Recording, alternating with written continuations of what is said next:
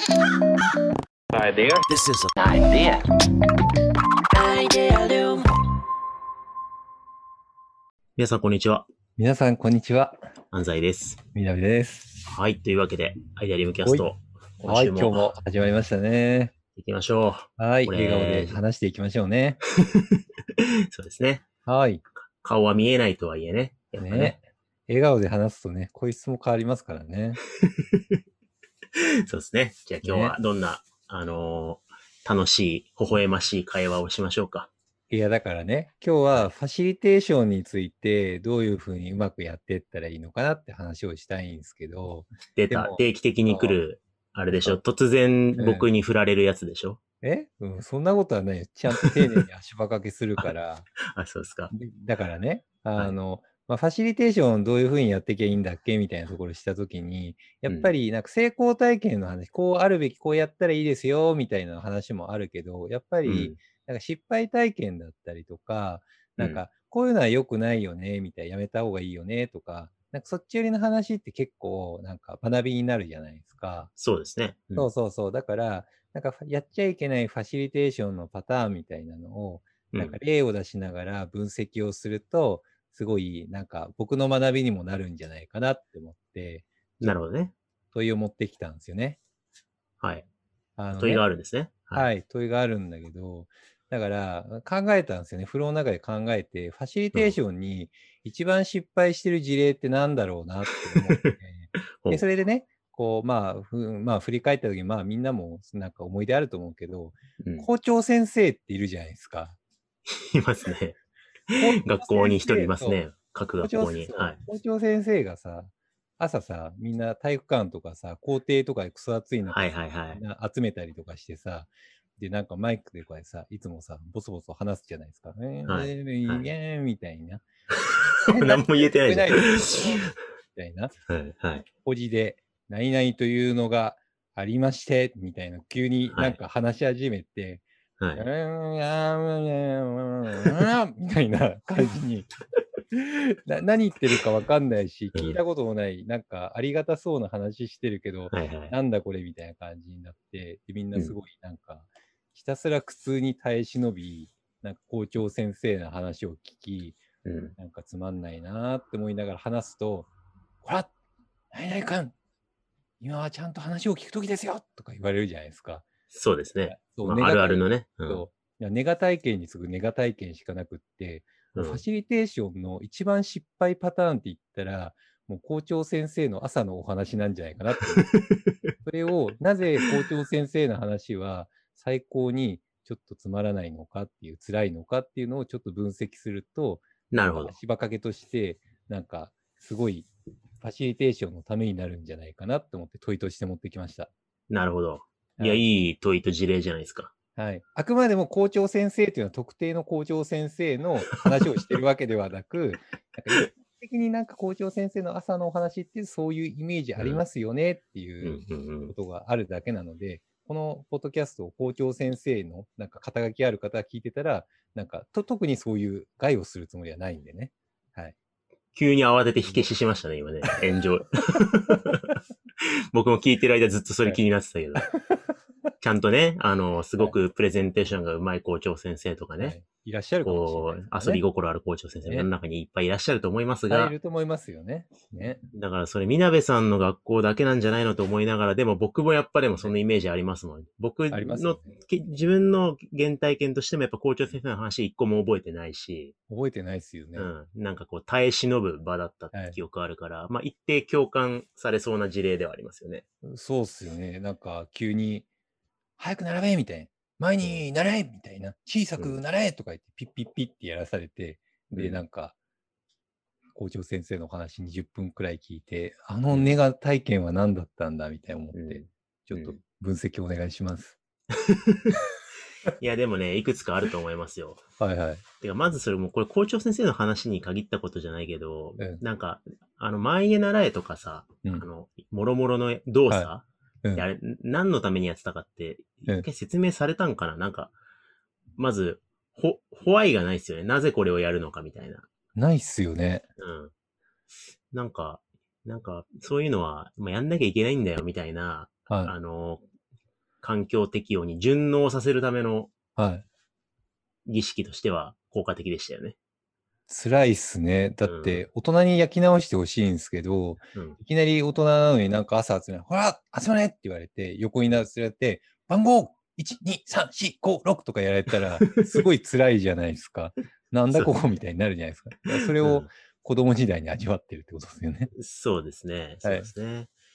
だからまず、なぜそれをやるのかに疑うことがまあ許されない環境っていう。やっぱファシリテーターって、ホホワイを説明して、ちゃんとこう場の目的をホールドして、何のために今これやってる？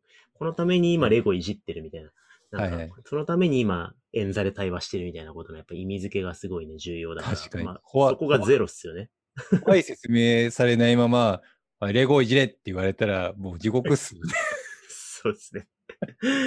そうですね。俺はなんで一日レゴいじってるんだろうみたいになりますよ。そうですね。あと、あれじゃないですか。やっぱあの、上、上で喋ってるじゃない大体。なんか、あ、台の上に喋ってる。台から喋りますよね。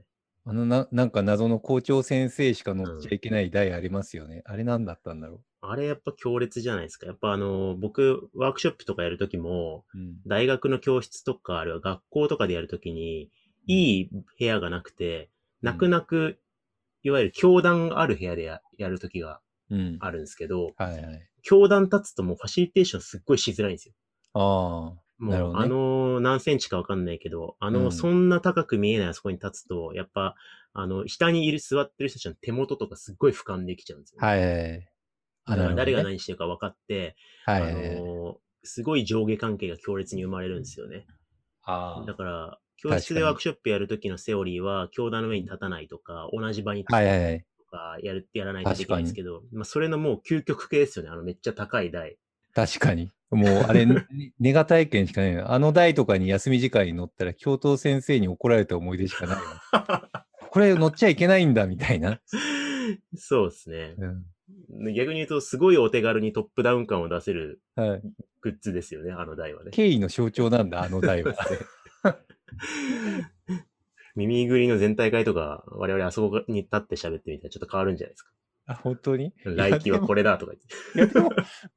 バカみたいに、あの台に乗って急に話し始めるんでしょ？確かに。はい全力でいじられすよねはいはい。まあ、っていう、そのぶ物理的なね、空間的な権威性みたいなのもね、あるでしょうし。はいはいなんですかね、あとね、あとやっぱあれじゃない？なんかもう、あのーこれ毎回結局何言いたいんだろうなとか、この後何話すかなとか、はいこういう、暗中模索っていうか、はい霧の中をずっと聞かされる感じあるじゃないですか。あ、そうっすね。うん。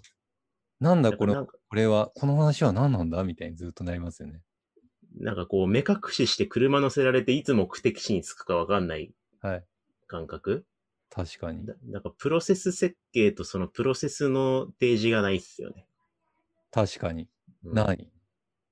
やっぱ、うまいファシリテーターって、はい今日は3時間あるうちの最初の30分はこういう理由でアイスブレイクに使うからみたいな感じで、はい。なんか、アイスブレイクしてても安心でいられるじゃないですか。はいはいはいはい。だけど、こう、下手なファシリテーターって、そのプロセスの中で今このパートにいて、今はこのためにこの時間使ってるって言わないから、はい。確かに。こんなに時間使って自己紹介してて大丈夫なのみたいな不安に思う人が発生するんですよね。確かに確かに。うん。だからなんかどこに向かってんのかわかんなくて、今これやってて大丈夫なのかわかんなくてみたいな、プロセスが見えないって結構参加者からすると思考を切られちゃうんですよね。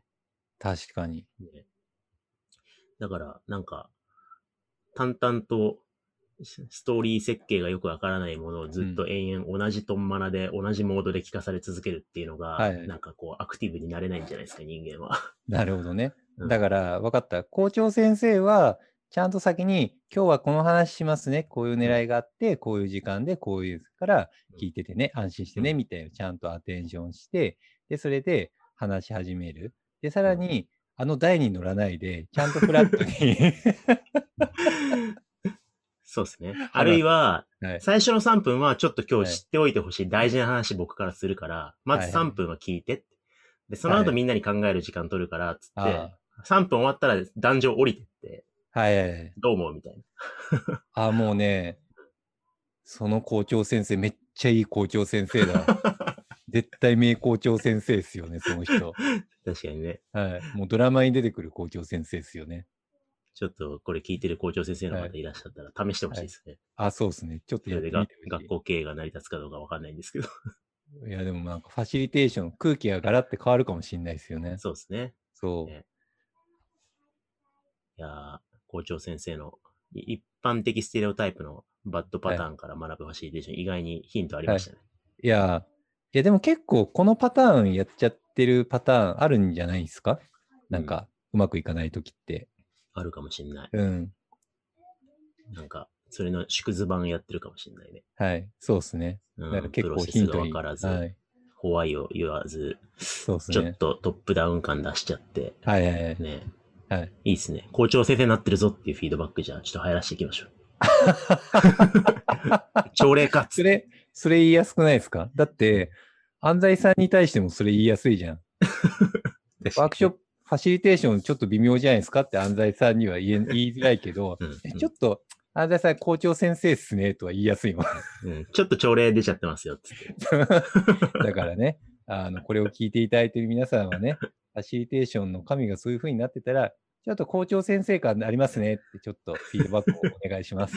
はい。そうしましたら、はい僕はあの高い台から降りるようにね、はい努めますので。はい。というわけで、今週、今回はこれぐらいにしておきたいと思います。ありがとうございました。ありがとうございました。This is an idea.